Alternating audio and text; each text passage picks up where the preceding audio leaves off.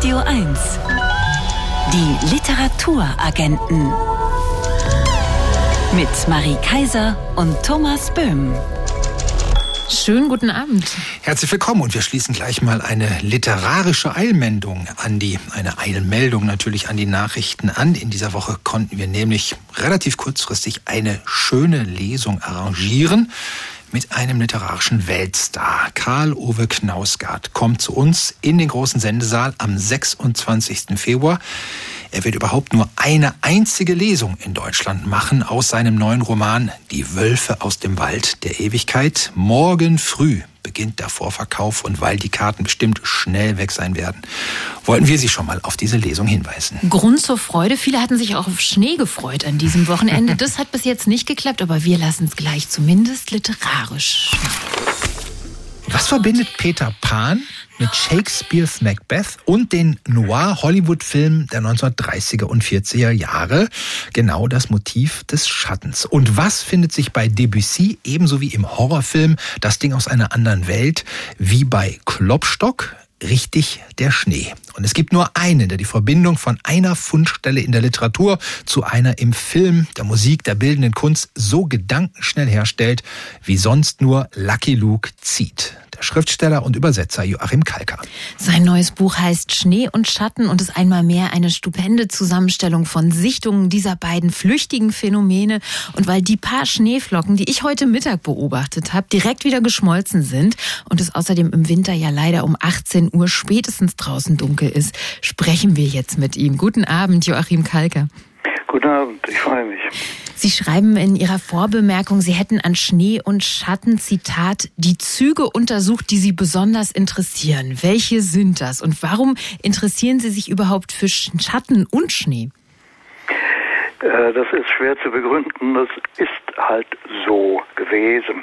Und ich hatte äh, längere Zeit äh, den Plan, äh, ein Buch über den Schnee zu schreiben und eins über den Schatten und habe diese beiden Pläne dann zusammengezogen zu einem Diptychon, wobei mir die Logik des Schwarz-Weiß dabei zu Hilfe kam. Der schwarze Schatten, der weiße Schnee.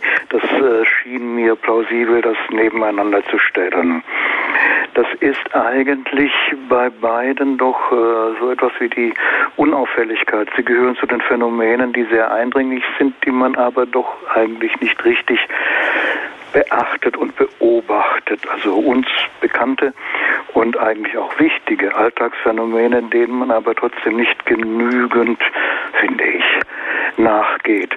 Oder wie Hebe zum Mond gesagt hat, äh, guter Freund, so etwas alle Tage zu sehen und nie darüber nachzudenken, ist nicht recht. Äh, Sie haben gesagt, es sei ein Diptychon, also ein Buch aus zwei Teilen. Und im Schattenteil des Buches erwähnen Sie unter anderem den Umstand, dass zur Mittagsstunde im Sommer, wenn die Sonne im Zenit steht, unser Schatten verschwindet. Ja. Den Menschen der Antike war dieser Moment unheimlich. Was ist überhaupt das Unheimliche am Schatten? Der ist auch eigentlich ein ganz einfaches, erklärbares physikalisches Phänomen. Ja, ähm, in, in diesem Zusammenhang äh, der Mittagsstunde liegt die Unheimlichkeit äh, im Verschwinden des Schattens. Der Mensch steht plötzlich entblößt da und da im Schatten doch so etwas wie einen notwendigen Begleiter seiner körperlichen Existenz sieht, so etwas fast wie seine Seele, ist dies eine Stunde höchster Bedrohung, die man in der Antike hm, etwa so empfunden hat wie später die Mitternacht als einen äh, Zeitpunkt des, des Grauens und des, des Unguten wo man von, von, von Gefahren umlauert ist. Ob der Schatten an sich äh, bedrohlich ist, der ist ja auch etwas Possierliches. Und wenn man ihn jetzt vom Menschen abgelöst betrachtet, der Schatten ist im Sommer auch eine große Labsal, da sucht man den Schatten. Mhm. Aber das Spiel des Schattens und des Lichts, der Umstand, dass bei Sonnenschein oder überhaupt bei einer Beleuchtung alle Gegenstände diese kaum bemerkte, aber doch deutlich wahrnehmbare Schattenspur werfen, wie die Sprache sagt, das scheint mir etwas, ist nur einmal darauf gekommen, äh, darüber nachzudenken und Beobachtungen anzustellen. Ganz Besonderes und ästhetisch sehr Reizvolles und Merkwürdiges.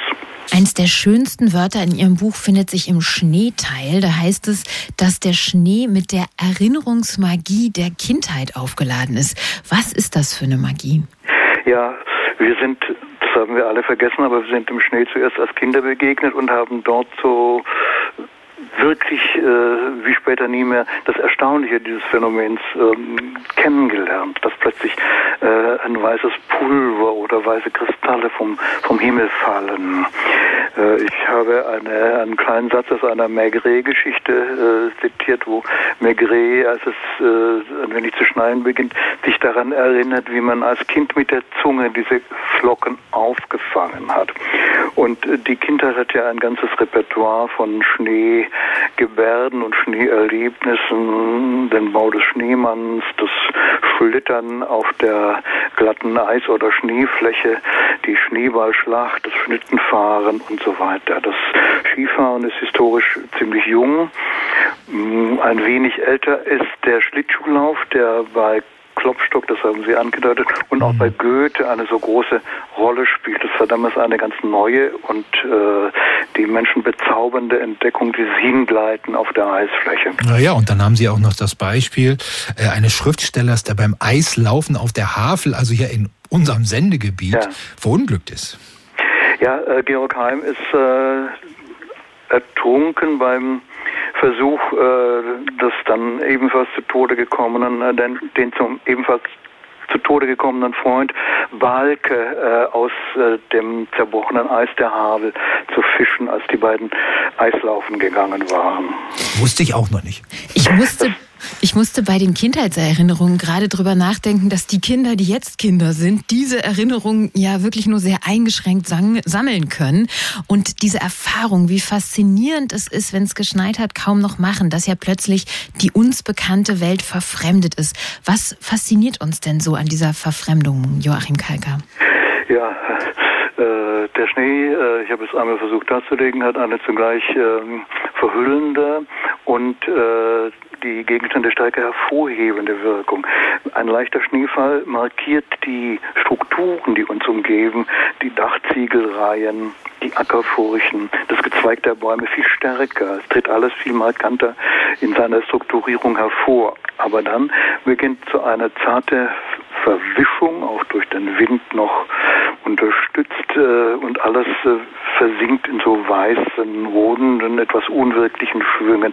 Die Welt verändert sich und gerade die Szenen, die wir Tag für Tag wahrnehmen, die Straße vor unserem Haus, nimmt eine völlig neue Anmutung an. Das kann man schon mit dem Begriff Verfremdung bezeichnen und das geschieht auf die natürlichste und beiläufigste Weise. Und wir mögen das auch. Wir ärgern uns, wenn es zu schneien beginnt und dann plötzlich wieder aufhört und der Schnee ist gleich wieder weggeschmolzen. Das bringt uns um ein eigentlich ersehntes Erlebnis der veränderten Wahrnehmung. Das kann ich bestätigen. Ich habe mich heute Mittag auch geärgert. Ja.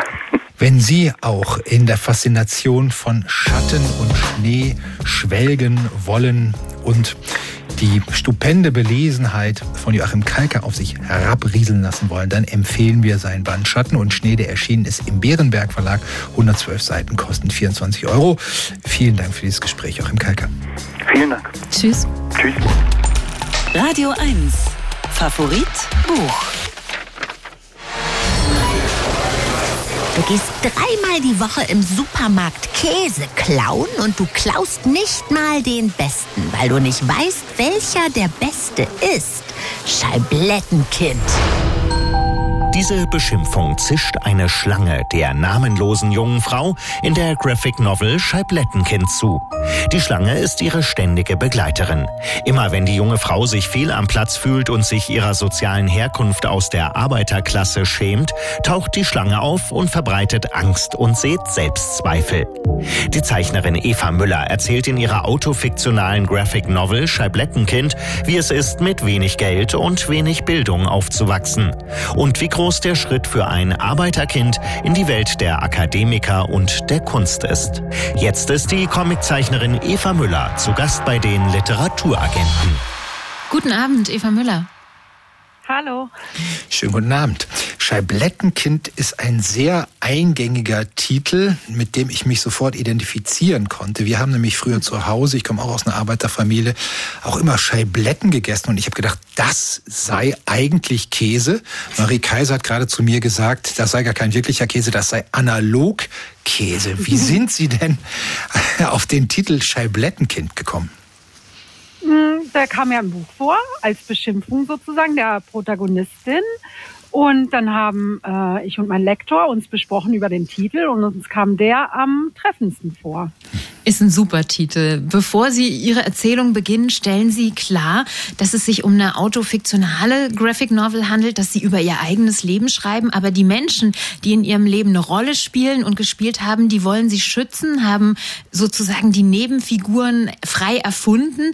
Die Hauptfigur der Graphic Novel, aber die hält uns gleich zu Beginn ihr Herz in den Händen entgegen. Was steckt denn für Sie in diesem Bild drin? Naja, es geht vor allen Dingen um das Gefühl.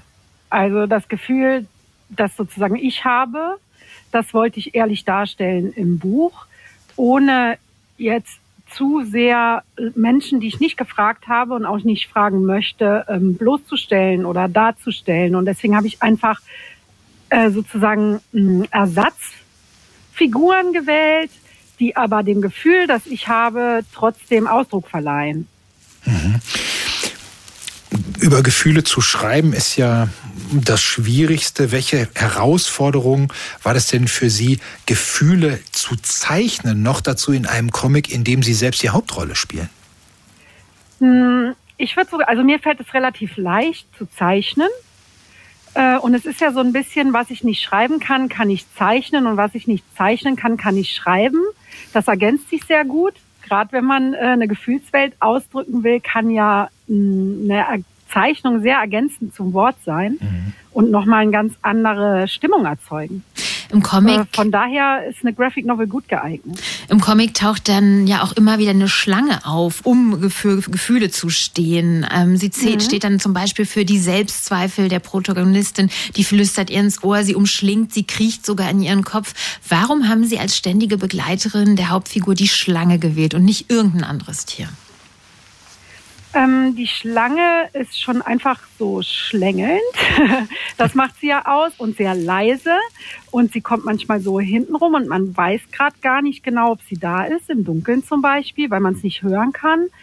Und ähm, es ist trotzdem, füllt es irgendwie den Raum. Und deswegen habe ich die Schlange gewählt.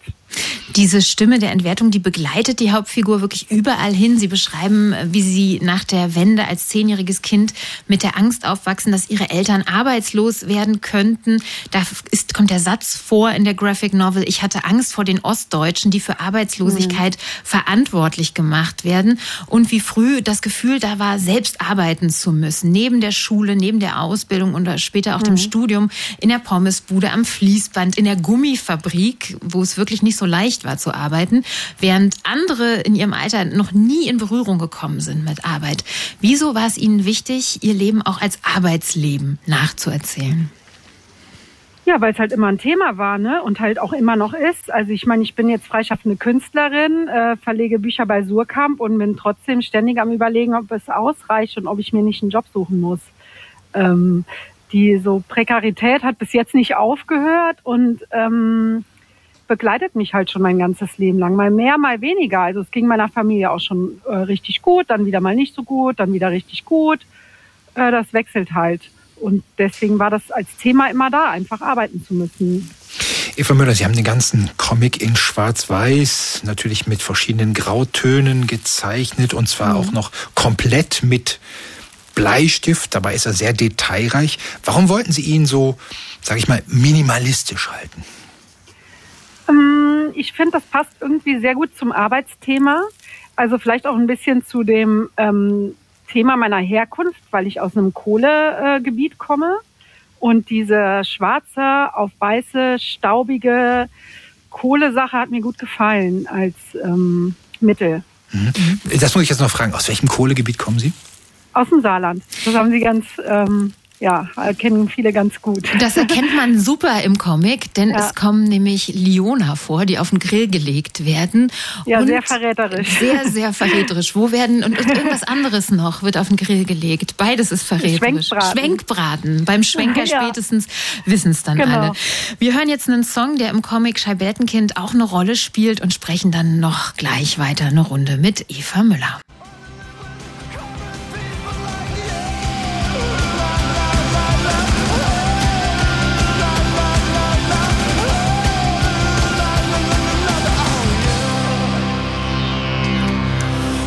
Halb waren das mit Common People. Wenn Sie heute Abend noch surfen wollen, dann schauen Sie mal, es gibt eine einstündige Dokumentation der BBC, wie dieses Lied entstanden ist. Und das Lied kommt auch vor in einer Graphic Novel, die unser Favoritbuch ist in dieser Woche. Die Geschichte eines sozialen Aufstiegs, ohne eine Aufsteigergeschichte zu sein. Scheiblettenkind heißt die Graphic Novel von Eva Müller. Und ich sage Hallo nochmal. Hallo. Was ein überraschendes Element in Ihrem Buch ist, Karl Marx hat immer wieder Gastauftritte in der Graphic mhm. Novel mit Zitaten, mal so als Influencer bei Instagram oder mit einem Champagnerglas in der Business Class oder in Jogginghose in der Schlange beim Discounter. Wie hat denn Karl Marx, der Vater des Sozialismus, seinen Weg in Ihren Comic gefunden? Wollten Sie auch so ein bisschen eine kleine Geschichte der Arbeiterklasse erzählen? Ja, das auch. Also, dass es eine Arbeiterklasse-Geschichte ist, ist mir auch ganz wichtig, die so drei, über drei Generationen ja quasi geht. Aber der taucht auch, auch auf, weil ähm, ich finde, seine mh, hm, Thesen und seine Arbeit hat halt sehr viel Aktualität. Und ich wollte zeigen, dass ähm, so dieses Prekariat und dieses prekäre Leben ein strukturelles und kein individuelles Problem ist. Und das wollte ich damit so ein bisschen verdeutlichen. Und wir nehmen ganz stark an, dass Sie so an Karl Marx Lesekreisen teilgenommen haben in Ihrem Leben. Äh, genau, aber meistens nichts verstanden. also es war nicht so einfach jetzt. Und finde ich auch immer noch nicht. Aber ähm, wenn man sich damit beschäftigt, ist schon viel dran. Sie haben gesagt, Sie behandeln drei Generationen in dem Buch. Äh, ich greife mal eine raus, und zwar die Oma, ähm, mhm. die seit ihrem 16. Lebensjahr keine Zähne mehr hat. Das kommt daher, dass die als Jugendliche als Dienstmarkt gearbeitet hat, äh, um sich und die Familie über Wasser zu halten.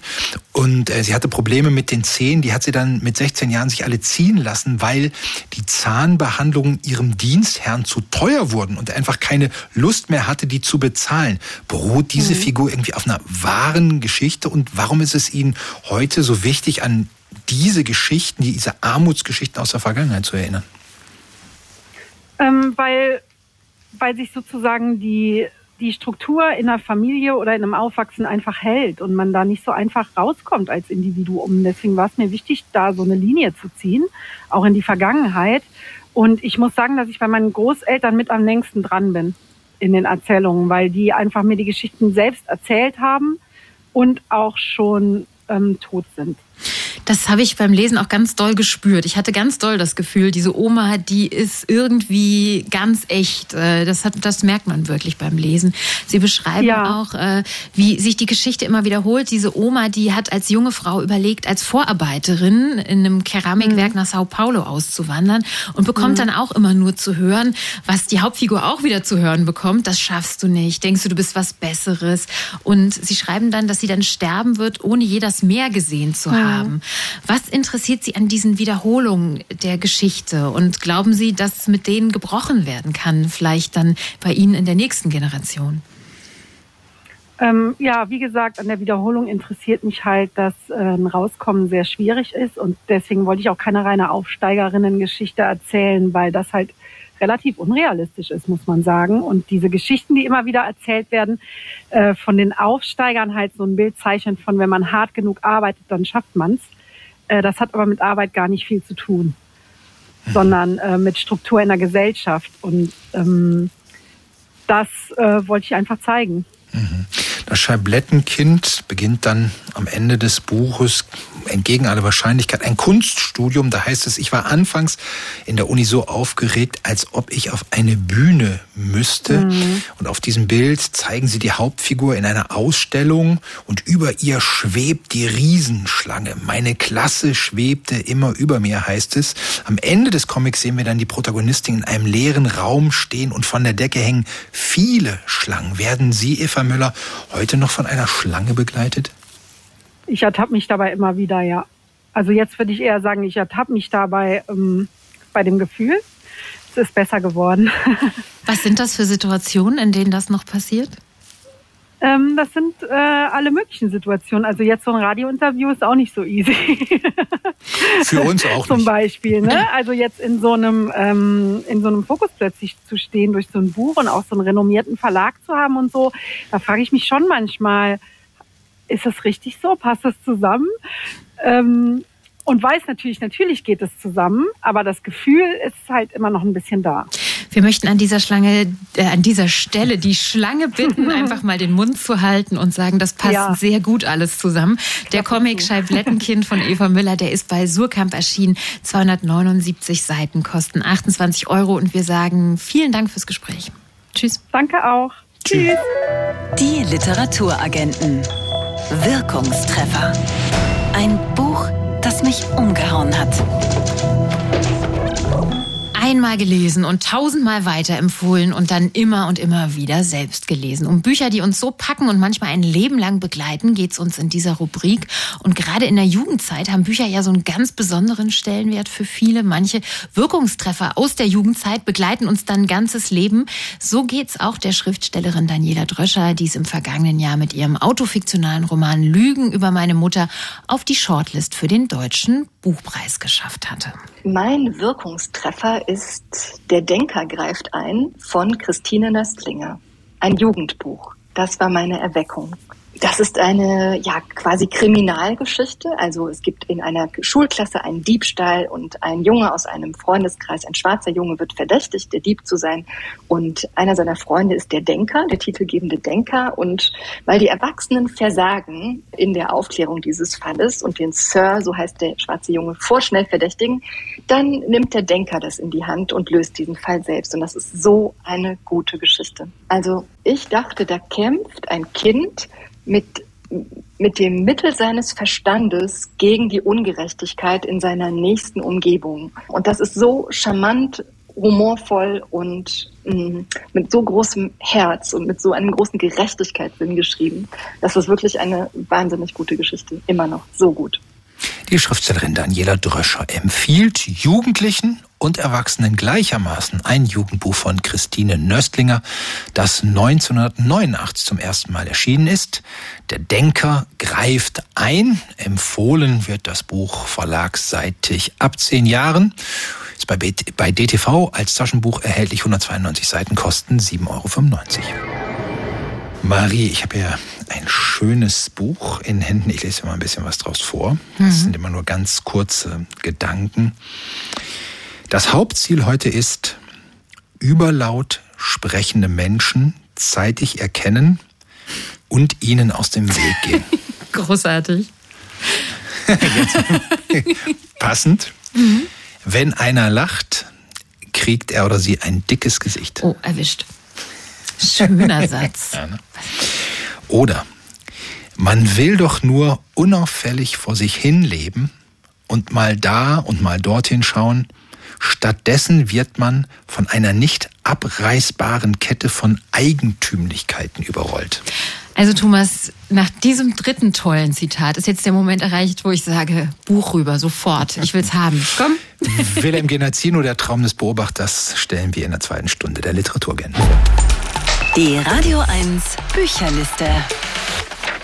Welche Bücher sind besonders gefragt im neuen Jahr in den Buchhandlungen in Berlin und Brandenburg? Das verrät jede Woche unsere Radio 1 Bücherliste. Und was von den zehn Büchern der Woche zu halten ist, das fragen wir eine Buchhändlerin, auf deren Urteil wir immer vertrauen. Elvira Hahnemann von der Buchhandlung Thea am Friedrich-Wilhelm-Platz in Berlin-Friedenau. Schönen guten Abend, Elvira. Ja, schönen guten Abend. Auf der 10 geht es um gekaute Blätter, gekochte Wurzeln, vergorene Samen, geraspelte Rinde, gerauchte Blüten. In Katmenschicks und Jakob Heinz illustriertem Kompendium der psychoaktiven Pflanzen. Auch für dich ein berauschendes Lesevergnügen? Äh, ja, also ich finde ja, es gehört eher zur Sachbuchliste als zur Belletristik, aber egal. Ähm, der Hein äh, erzählt wirklich Interessantes und äh, mir zum großen Teil auch sehr Unbekanntes aus der Pflanzenwelt. Und es geht ja beileibe nicht nur um Drogen wie Cannabis, äh, sondern eben auch um Salbei oder Paprika. Das fand ich schon sehr spannend. Und die Illustrationen von Kat Menschink sind wie, wie immer sehr gelungen. Diesmal ein bisschen zu rosa für meinen Geschmack. Auf Platz 9 erteilt uns Ian McEwan Lektionen für seinen bislang umfangreichsten Roman, erzählt der britische Bestsellerautor ein ganzes Leben und packt auch viele eigene Erfahrungen in den Roman. Wie nie zuvor zeigt er, wie das kleine Private mit dem großen Politischen zusammenhängt. Eine lehrreiche Lektüre? Lehrreich ist jetzt nicht das Wort, das mir äh, spontan dazu einfallen würde, aber eine sehr äh, schöne Lektüre. Ich war bei der Lesung damals von Radio 1 organisiert und meinte danach, ich muss das sofort lesen, das Buch. Aber dann hat es halt doch 700 Seiten und ich habe das rausgezögert und bin jetzt aber total froh, dass ich es gelesen habe. Also ich, ich kenne viele von ihm und äh, manche waren gut, manche waren sehr gut, manche waren auch schlecht, aber das gehört für mich zu seinen Besten. Also diese Mischung aus Liebe, Missbrauch, Beziehung zu Kindern, Freundschaft, Krankheit, Tod, aber eben auch Zeitgeschichte. Und dass er das äh, alles anhand, anhand eines Mannes, der eigentlich äh, ja doch relativ durchschnittlich ist, erzählt, das macht es zu einem wirklich vielschichtigen, vielschichtigen und sehr menschlichen Roman. Also hat mir sehr gut gefallen. Nur eingestiegen auf der Acht Sophie Oxan mit Baby Jane in Oxans Heimat Finnland ist dieser Roman über eine komplizierte Beziehung zwischen drei Frauen schon 2005 erschienen. Gut, dass es den jetzt auch auf Deutsch gibt. Ja, auf alle Fälle, ja. Also es geht um eine äh, lesbische Beziehung, um zwei Frauen, die sich total ineinander verlieben und ohne einander nicht sein können. Aber bald bekommen die beiden halt Probleme. A, durch die äh, Dritte im Bunde, die Ex-Freundin der einen, aber noch stärker spielen psychische Probleme und auch äh, Geldnöte eine Rolle. Und so wird aus der großen Liebe dann eine immer mehr richtig gehende toxische Beziehung. Also die Sprache ist teilweise recht derb, äh, aber ich fand es leicht und gut zu lesen und äh, ja, ein gutes Buch. In der vergangenen Woche war Arno Geiger unser Favoritbuch. In dieser Woche taucht er mit Das glückliche Geheimnis auf Platz 7 der Radio 1 Bücherliste auf. Geiger erzählt darin aus seinem eigenen Leben unter anderem von einer ungewöhnlichen Leidenschaft. Viele Jahre ist er nämlich regelmäßig kopfüber in Papiermüllcontainer getaucht, auf der Suche nach literarischen Anregungen. Wie glücklich bist du, dass er das gemacht hat und über dieses Buch, Elvira? Ja, ich meine, für Geiger-Fans, und dazu zähle ich mich, äh, ist das natürlich ein Muss. Aber auch für alle anderen ist es ein sehr geradliniges, gut geschriebenes Buch. Äh, und das ist ja schon auch sehr speziell sein äh, Hobby oder sein Geheimnis. Und ja, doch, hat mir gut gefallen. Auf hat zwar kleine Längen, aber ist okay. Auf Platz 6 hält sich schon seit Monaten Besat Karim Khanis Roman Hund, Wolf, Schakal. Ein Roman, der vom Aufwachsen des iranischen Einwandererkindes Sam in Neukölln erzählt, von Straßengangs, von Rasierklingen zwischen den Schäden und davon, Zähnen und davon, was es bedeutet, im Gefängnis zu sitzen. Hält Hund Wolf Schakal sich zurecht so lange in unserer Bücherliste? Ja, absolut. Also wirklich. Man kann sich wirklich nur wundern, was so ein Barbesitzer aus Kreuzberg, Neukölln so alles drauf haben kann. Also ähm, das ist wirklich äh, ein Buch, das äh, zwar hart und männlich irgendwie ist, aber äh, ich habe es auch als Frau sehr, sehr gerne gelesen. Ich finde es richtig spannend, aber eben auch äh, verstanden störend und beeindruckend. Und er hat eben auch wirklich einen sehr guten, frischen Stil, der so schwankt zwischen Sensibilität und aber auch Poesie. Also wirklich Hut ab, tolles Buch. Hm? In dieser Woche auf Platz 5 Karin Duwe und ihre Sissi, eine Kaiserin von Österreich, hoch zu Ross, denn Duwe geht in ihrem Roman auf einen Ausritt mit Sissi der Pferdenärrin. Wie närrisch bist du nach diesem Buch? Also ich wollte das Buch nicht lesen, weil mich weder Pferde noch die Sisi interessieren. Aber ich habe von so vielen Leuten gehört, es sei so gut. Und da ich Karin Duwe auch durchaus mag, habe ich angefangen damit. Und äh, ehrlich, ich habe 100 Seiten lang mich gequält mit Hofdamen, Reitturniere, Jagden über Frisuren der Kaiserin ihrer Schwester. Und dann habe ich gedacht, okay, ist einfach nicht meins. Also der Stil stört mich nicht. Die schreibt wie immer ganz flüssig und schön. Aber der Inhalt, für mich ist das einfach langweilig. Ja. Aufs falsche Pferd gesetzt. Auf der ja. vier, Dörte Hansen zur See. Ein Kritikerkollege schrieb über den Roman, Sie haben Sehnsucht nach dem Meer, dann sollten Sie Dörte Hansens Zur See lesen. Ist das wirklich ein Roman, der Meeressehnsucht stillt, Elvira? Nö. nee, aber es ist ein sehr lesenswerter Roman von ihr und äh, ich fand äh, das also tatsächlich auch sehr erhellend, weil ich nach der Lektüre ein völlig anderes Verständnis von Tourismus bekommen habe. Ja. Also welche mhm. Auswirkungen das hat auf kleine Ortschaften, das fand ich total spannend. Äh, vom Roman her habe ich mir ein bisschen mehr, also Tiefe der Charaktere gewünscht, weil sie stellt total spannende Leute vor und bleibt aber da ein bisschen zu sehr an der Oberfläche. Also da hätte ich gern ein bisschen mehr gehabt. Aber auch das ist ja ein Kompliment an ein Buch, wenn ich sage, ein bisschen mehr davon. Auf der 3 Transatlantik von Volker Kutscher, der neunte Band der Krimireihe um Gerion Rath. Kannst du nach der Lektüre von Band 9 jetzt schon kaum den zehnten und letzten Band erwarten oder bist du mittlerweile ausgestiegen? nee, ich, ich, bin nicht ausgestiegen. Ich ärgere mich zwar immer drüber, dass er eigentlich immer wieder sagt, es sei das Letzte. Und dann endet auch dieses wieder so, dass man denkt, nein, nein, das muss weitergehen. Das finde ich ein bisschen doof. Äh, aber äh, das Buch selbst habe ich wirklich genauso gerne gelesen wie die anderen. Ja, also spannender Krimi, lebendige Zeitgeschichte. Ja, was will man mehr? Auf der 2 geht's hoch her in literarischen wie in amorösen Dingen. Der Briefwechsel zwischen Ingeborg Bachmann und Max Frisch mit dem Titel Wir haben es nicht gut gemacht wird offensichtlich gerne gelesen und gekauft. Kannst du dir erklären, woran das liegt? Ja, das ist nicht schwer zu erklären. Also ich selber schätze Bachmann und Frisch nicht nur, sondern ich liebe sie nahezu und ähm, ja, habe trotzdem ein Problem mit dem Buch, weil ich einfach äh, unsicher bin, ob es richtig ist, solche zum Teil doch sehr privaten Briefe zu veröffentlichen. Geht mich das wirklich was an, was die für Probleme miteinander hatten? Ich bin natürlich neugierig, aber eigentlich denke ich eher, ich habe als Leserin mehr davon, wieder zu den Romanen und Gedichten und Kurzgeschichten der beiden zu greifen. Also ich habe das nicht gelesen, nur ein bisschen geblättert und angelesen und bin einfach etwas unschlüssig, ob ich es wirklich lesen möchte. Und unsere Nummer eins in dieser Woche ist Die geheimste Erinnerung der Menschen, ein Buch, in dem der französisch-senegalesische Schriftsteller Mohamed Bougarsar Roberto Bolaños wilden Detektiven nacheifert, einen literarischen Krimi geschrieben hat, mit dem er auch den Prix Goncourt gewonnen hat. Kann denn die geheimste Erinnerung der Menschen wirklich mit einem Bolaño mithalten?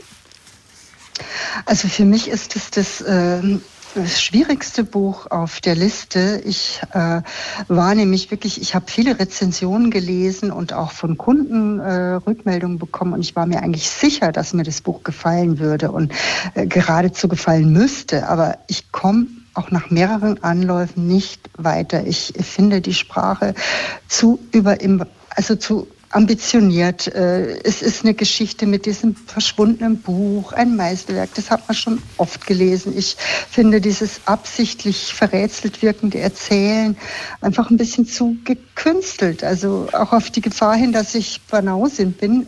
Nein, mir gefällt das nicht. Wie immer mit geradlinigen Urteilen über die Bücher der Radio 1 Bücherliste und eine Erinnerung im Falle von Bachmann und Frisch zurück zu den Originalquellen zu gehen, wenn Sie zurück zu den Büchern und zu diesen Empfehlungen gehen wollen, besuchen Sie doch mal Elisabeth Hahnemann in der Buchhandlung Teer In Elvira, Berlin. Elvira was hab ich Thomas, gesagt? Elisabeth. Ich, ich, ich habe so Du einen Bandwurmsatz formuliert. Hast du das gemerkt? Ich habe Ja, das schon so einen Bandwurmsatz formuliert. Mach das doch einfach ich- nicht, Thomas. Ja, das sollte ich nicht Schick machen. den Elvira. Bandwurm nach Hause. Ich, sollte, genau, ich schicke den Bandwurm und wir sagen vielen Dank, Elvira. Tschüss. Tschüss. Ja, danke euch. Ja, tschüss, schönen Abend. Was ist hier denn los? Mit Österreich geht's ja auch gleich weiter, nämlich mit Michael Ostrowski, der in Österreich Kult ist. Der Schauspieler, Drehbuchautor und Moderator glänzt in Rollen, in denen er seinen schwarzen, abseitigen Humor zum Ausdruck bringen kann, wie im vergangenen Jahr im Film Der Onkel, in dem er die Hauptrolle spielte, an der Seite von Anke Engelke und mit Gerd Polt in einer Nebenrolle. Und jetzt ist im Rowold Verlag der Roman Der Onkel erschienen, also das Buch zum Film mit einem halben Jahr Verspätung. Und zu den Fans von Ostrowski gehören unter anderem Sven Regner oder Marc-Uwe Kling und ich glaube jetzt auch du, Thomas, oder? Ja, durchaus. Das ist ein sehr süffiges Buch, das direkt zur Sache kommt.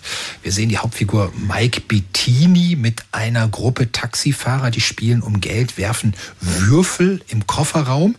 Mike stellt sich ein bisschen dümmlich. Die Taxifahrer denken, er sei ein leichtes Opfer, lassen ihn mitspielen. Und er gewinnt natürlich. Mit einem Wurf. Zwei Sechsen. Die Taxifahrer sind außer sich, wollen ihm an den Kragen. Er sagt, er muss nur mal kurz zur Toilette, käme dann aber wieder und würde ihnen Revanche geben.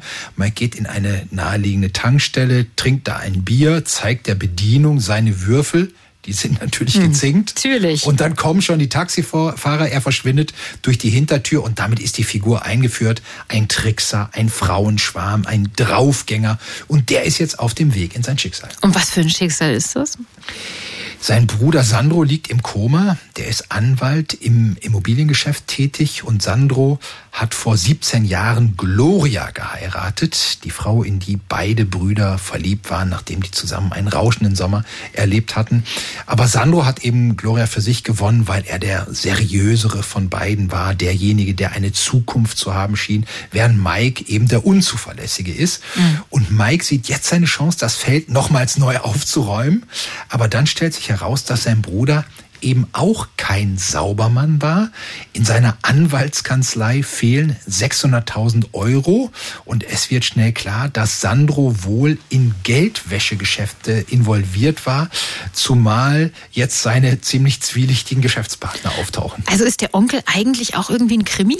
Ja, ja, klar. Aber äh, einer, der äh, von den Charakteren lebt, die sehr im Vordergrund stehen und die alle haben äh, eben diesen äh, schwarzen Humor, von dem du schon gesprochen hast. Mhm. Gibt zum Beispiel einen Nachbarn von Sandro und Gloria. Äh, der Mann ist Polizist und du ahnst, wie immer alle erschrecken, wenn der reinkommt, hm. oft in Uniform. Aber meistens will der nur irgendwas Nachbarschaftliches, zumal seine Frau mit einer bipolaren Störung kämpft. Und so hat jede Figur ihre Ecken und Kanten und man freut sich jedes Mal darauf, wenn eine neue Figur die Szene betrifft, weil man weiß, jetzt fetzen wieder die beiden sich, jetzt fliegen die Funken, die beiden werden sich köstlich aneinander reiben. Apropos Szene, ich habe ja schon gesagt, zuerst hat Michael Ostrowski zusammen mit Helmut Köpping das Drehbuch ja. geschrieben zum Film Der Onkel und in diesem Film dann auch die Titelrolle gespielt. Jetzt ist der Roman erschienen, also merkt man dem auch an, dass er, ich sage es mal ganz schnöde, als letztes in der Verwertungskette des Stoffs stand? Man merkt, dass Ostrowski ein Drehbuchautor ist. Er spielt damit. Immer werden wir so als Leser angesprochen, als wären wir sozusagen die Kamera, die das er äh, Ereignis beobachtet. Ähm, man merkt auch, dass er Drehbuchautor ist daran, dass die Dialoge einfach grandios pointiert sind, Drehbuch geschult halt. Das Tempo ist sehr hoch. Die Szenen sind meistens im Präsens geschrieben, also laufen grammatikalisch in dem Moment ab, in dem wir sie lesen. Aber was das Besondere ist, und da unterscheidet sich das Buch vom Film, da bekommt der Roman seine literarische Berechtigung. Ostrowski entwickelt einen ganz eigenen sprachlichen Flow aus ganz unterschiedlichen Versatzstücken. Manchmal wirkt das wie Sprechgesang. Es gibt, das kriegt man nur mit, wenn man immer mal wieder laut liest, Reime in den Absätzen. Es gibt viel Umgangssprache. Es gibt natürlich ordentlich Schmäh. Mhm. Und das macht das Ganze wirklich zu einem sprachlichen Erlebnis.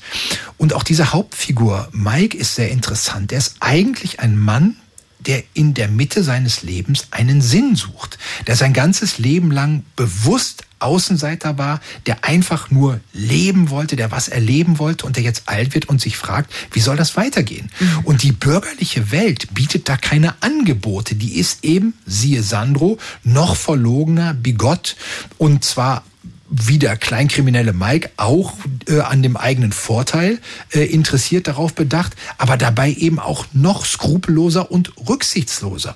Und so sieht äh, und so zieht dann in dieses Buch noch so eine kleine fiese Gesellschaftskritik ein, wie sie sich eben auch, wenn man genau hinguckt, bei Sven Regner und Marc-Uwe Klink findet. Also kein Wunder, äh, dass die beiden ihn gut finden. Und Sven Regner findet ihn so gut, dass er mit Michael Ostrowski sogar zusammen auftritt. Die beiden stellen den Roman Der Onkel am 7. Februar im Pfefferberg Theater vor. Karten gibt's an allen bekannten Vorverkaufsstellen und den Roman Der Onkel gibt's bei Rowold für 24 Euro 320 Seiten. Radio 1. Die Literaturagenten. Autoren sind auch nur Leser. Wilhelm Genazzino war einer der beliebtesten Autoren der Gegenwartsliteratur. Seine Bücher wie Ein Regenschirm für diesen Tag, Die Liebesblödigkeit oder Das Glück in glücksfernen Zeiten waren alle Bestseller und seine Abschaffel-Trilogie gilt als einer der literarischen Meilensteine der 1970er Jahre. Heute wäre Wilhelm Genazzino 80 Jahre alt geworden. aus diesem Anlass begann heute Nachmittag im Literaturarchiv in Marbach eine bundesweite Veranstaltungsreihe, mit der in 20 deutschen Städten Wilhelm Genazzinos Werk gewürdigt und gefeiert wird. Zu feiern gibt es auch ein neues Buch aus dem Nachlass Genazzinos. Es heißt Der Traum des Beobachters und unser lesender Autor, der Schriftsteller und Übersetzer Christoph Magnusson erzählt uns jetzt, was in diesen Aufzeichnungen 1972 bis 2018, so der Untertitel, drin steht. Hallo Christoph. Marie, Thomas. Ja, schönen guten Abend. Hallo. Guten Abend. Du hast erwähnt, dass du Wilhelm Genazzino auch persönlich kanntest. Woher und was ist dir besonders von ihm im Gedächtnis geblieben? Ja, das ist so ein bisschen eine, ähm, eigentlich ein bisschen peinliche Geschichte. Also ich habe ihn das erste Mal kennengelernt und das ist eben auch mir am meisten im Gedächtnis geblieben, dieses erste Mal. Ich habe meine Aufnahmeprüfung gemacht an der Schriftstellerschule sozusagen am Deutschen Literaturinstitut Leipzig mit einem Text, den ich wahnsinnig lustig fand. Es ging, es war wahnsinnig gemein, beleidigend, zynisch über einen sehr, sehr dicken Menschen. Und ähm, dann komme ich in diese Aufnahmeprüfungssituation rein und den ersten Menschen, den ich sehe, ist äh, Wilhelm Genazzino, der damals doch eine beträchtliche Leibesfülle hatte und hatte sofort geahnt, okay, also dieses Bewerbungsgespräch, das kann ich vergessen. Mhm. Dann ist es aber so gewesen, dass er da schon so reagiert hat, wie ich ihn auch immer wieder beim Lesen kennengelernt habe und als Mensch. Also jemand, der nicht so sehr Fehler in anderen finden will und dann beleidigt sein will, sondern der vielmehr aufmerksam beobachten will, sich als Mensch für die Welt interessiert. Und genauso war das dann auch in der Situation. Er hat er nämlich Fragen gestellt darüber, über den Text, wie der entstanden ist und warum. Und das äh, hat ihn mich dann also eigentlich doch wieder sehr dafür eingenommen und ich wurde dann auch aufgenommen an der Uni. Mhm. Das Buch, das jetzt zum 80. Geburtstag von Wilhelm Genazzino erschienen ist, enthält Aufzeichnungen aus den Jahren 1972 bis 2018. Das sind Alltagsbeobachtungen, Selbstwahrnehmung. Wie verhalten diese Notizen sich denn zu seinen Büchern, zu den Romanen oder den sehr besonderen Büchern mit Postkarten, die Genazzino veröffentlicht hat zu Lebzeiten? Ja, ich würde sagen, das ist eigentlich eine Art Zutatenliste, wenn man so will. Also hier ist in Ansätzen alles vorhanden, was später in seinen Romanen eine wichtige Rolle gespielt hat. Also als würde man ein Abendessen gegessen haben und man kriegt danach nochmal alle einzelnen Zutaten so präsentiert. ähm, das ist, äh, Genazzino ist ja sehr viel durch die Gegend gelaufen, hat viel Zeit in Kneipen, Cafés und ähnlichen Orten verbracht, ist spaziert, war sozusagen dieser klassische Flaneur, auch wenn er das Wort selber äh, gemieden hat. Und der hat sich dann Notizen gemacht, wenn ihm etwas aufgefallen oder eingefallen ist. Da könnte man ja jetzt denken, okay, das ist jetzt noch ein relativ normales, artgerechtes Schriftstellerverhalten dass man sich Notizen macht. Aber Wilhelm Genazzino ist dann nach Hause gegangen, hat diese handschriftlichen Notizen abgetippt und säuberlich datiert in Aktenordnern abgeheftet. 38 wow. Aktenordnern nach einem eigens entwickelnden System äh, zur Kategorisierung. Und das hat er Werktagebücher genannt. Und das ist in der Tat eine Mischung aus ja, ja, Buchhalterei, wenn man so will, der eigenen Erinnerung, Tagebuch, Ideencollage und das war die Grundlage für sein ganzes Werk, das ja sehr nah am Alltag entlang geschrieben ist. Mhm. Das heißt, man wird hier also Zeuge davon, wie das entstanden ist, wo die Romane dann herkommen. Wenn man das Buch aufschlägt, wir haben es gerade schon mal ausprobiert, eigentlich an beliebiger Stelle, man hat das Gefühl, da ist jeder Satz ein Treffer. Was ja. ist denn so das Typische für dich an Genazinos Schreiben? Ja, also die, ähm, das ist wirklich genau diese, diese Mischung, dass man ähm, sozusagen beim, beim Alltäglichen anfängt, aber dann immer ganz schnell schon wieder das als Sprungbrett nimmt, um irgendwo hinzukommen, wo es dann wieder ganz besonders ist. Mhm. Also ähm, ich finde das gerade, wenn man jetzt so guckt, wie er da auf der einen Seite diese banalen Dinge beobachtet, Bier trinkende Leute, verbrutzelte Bratwurst im tristen Imbiss und im nächsten Absatz dann was über Mao oder Wittgenstein oder was Tagespolitisches. Und er lässt sich eben, wenn er diese Tristesse auch so wahrnimmt, davon nie unterkriegen. Und das ist alles schon äh, wahnsinnig melancholisch. Das ist jetzt keine keine Feel-Good-Literatur, wenn man so will, aber es ist eben auch so toll geschrieben, dass man die Tristesse zwar nie vergisst, aber auch nicht darin versinkt. Also ich könnte da sogar ein kleines Beispiel. Ja, bitte, bitte. Also, zwei Männer im Zug. Einer ist betrunken, trinkt weiter. Bierdose in der Hand. Verspritzt Bier beim Ausschütten, Fahrgäste beschweren sich, Schaffner kommt und ermahnt ihn. Da sagt der andere, junge Mann zum Schaffner, das ist mein Vater. Alle Fahrgäste verstummen, auch der Schaffner. Mitleid. Entblößung des Vaters, Entblößung des jungen Mannes. Das ist mein Vater. Ich bringe ihn nur nach Hause. Oder weiß der Teufel wohin. Ja. Ja, ja. Zum Bier trinken, da ist mir auch ein ganz kurzes ins, im Gedächtnis geblieben. Es gibt nichts Traurigeres, als mit einer leeren Flasche Bier an einem leeren Tisch zu sitzen. Ja, es ist wirklich, es ist alles so toll. Auch also die Beobachtung an einem Regentag, Tauben essen auch nasses Brot. Großartig. Das, da muss ein sehr besonderer Mensch gewesen sein. Ich meine, der guckt zum Fenster raus, es regnet und das ist das, was der wahrnimmt. Tja. Was ist eigentlich mit dem Titel gemeint? Was ist denn der Traum des Beobachters? Ja, das ist da wirklich so ganz eindeutig erklärt. Das ist ähm, äh, eine auch so eine Beobachtung gewesen, also ähm, wie er ins Antiquariat geht und dann da die gebrauchten Bücher aus dem Regal nimmt und guckt, was Leute da an Anstreichungen oder Randnotizen gemacht haben und dadurch versucht sich so ein bisschen so Rückschlüsse äh, zu ermöglichen auf das Leben dieser Leute.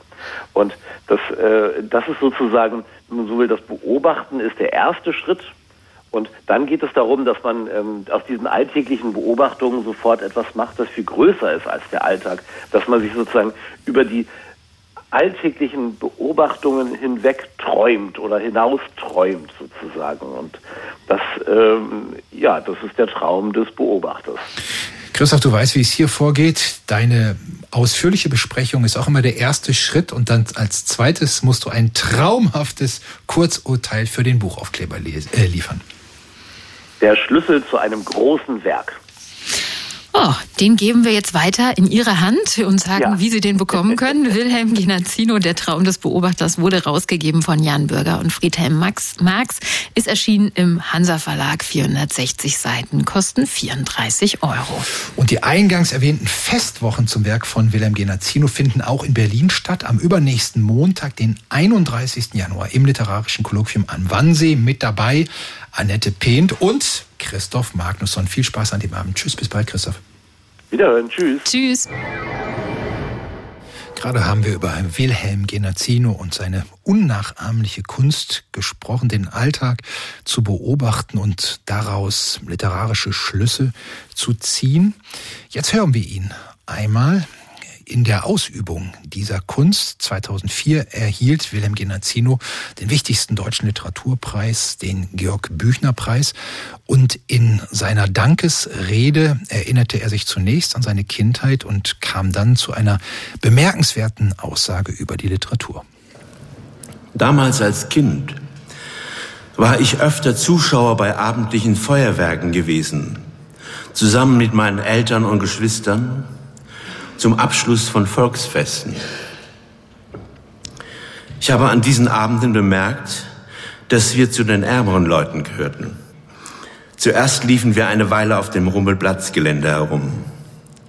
Für Fahrten mit der Achterbahn und dem Karussell reichte das Geld nicht. Als sich die Stunde des Feuerwerks näherte, kaufte Vater eine Tüte mit Zuckerstangen für die Familie. Wenig später, als gleißende Lichtfontänen am Himmel hochschossen, als Raketen in allen Farben über unseren Köpfen zerplatzten und silberne Sternenkaskaden niederrieselten, überfielen mich zum ersten Mal Ideen zur Verbesserung der Welt.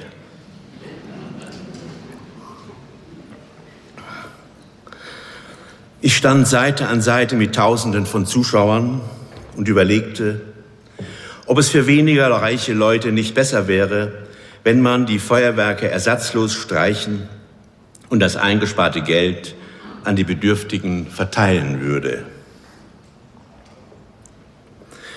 Wenn unsere Familie nur einen winzigen Teil des Geldes gehabt hätte, das hier öffentlich verpulvert wurde, dann hätten wir nicht immer wieder in der Kälte und im Dunkeln herumstehen müssen. Und ich hätte mir den unangenehmen Verdacht sparen können, dass wir nur deswegen hier waren, weil dieses Vergnügen nichts kostete. Schon ein Jahr später, mit 14, war ich bereit, nicht nur Feuerwerke, sondern auch Modenschauen, Skispringen, Tanzturniere, Fastnachtsumzüge, Autorennen, Pressebälle und so weiter für entbehrlich zu halten und das eingesparte Geld ebenfalls an die Bedürftigen umzuverteilen.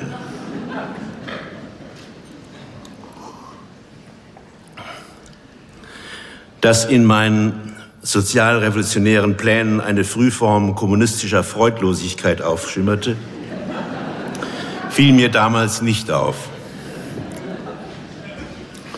Im Schutz des irrealen Wünschens entstand allmählich ein systematischer Zusammenhang. Wenn sich eine gewisse Menge naiver Veränderungsideen angesammelt hat, nennen wir sie eine Weltanschauung. Interessant erscheint mir heute, dass ich damals nicht gewagt habe, mit anderen Menschen über meine Sozialreformen zu sprechen. Vermutlich deswegen zittern bis heute drei Momente aus dieser Zeit in mir nach. Einmal die Scham darüber, jahrelang so unmöglich, wie ein Kind gedacht zu haben. Zweitens die Gewissheit, dass mich nur die Erinnerung an dieses unmögliche Kinderdenken vor meiner Verramschung mit der Wirklichkeit gerettet hat und weiterhin rettet. Und drittens die Empfindung, dass nichts von dem, was ich mir als Kind gewünscht habe, je hat Wirklichkeit werden dürfen. In dieser Kränkung steckt der Untrost und die Untröstlichkeit aller Literatur, ein nur durch den Tod beendbares Begehren. Aus der Erfahrung der Wirklichkeit entspringt die Nötigung verändernden Denkens. Die Abwehr der Nötigung führt zum Konflikt mit ihr und, wenn der Genötigte ein Schriftsteller ist, zur Literatur. Sein Text wiederholt den Konflikt und bewahrt ihn dadurch auf. Aus dem aufbewahrten Konflikt entsteht der Bann des nicht mehr von ihm abwendbaren Blicks. Man kann auch sagen, Literatur ist geistige Gepäckaufbewahrung.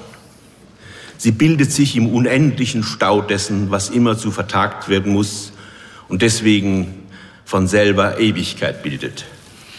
Das war Wilhelm Genazzino mit einem Ausschnitt aus seiner Dankesrede zum Erhalt des Georg Büchner Preises 2004. Wilhelm Genazzino wäre heute 80 Jahre alt geworden. Das waren die Literaturagenten für heute. Wir überlassen Sie jetzt Ihren Träumen von einer anderen Welt. Und wenn Sie mögen, hören wir uns am Freitag schon wieder ab 20 Uhr. Da gibt's die schöne Lesung mit dem neuen Roman Zwischenwelten von Juli C. und Simon Urban. Übertragen wir live komplett auf Radio 1. Wir freuen uns, wenn Sie auch dabei sind. Tschüss. Tschüss. Radio 1. Nur für Erwachsene.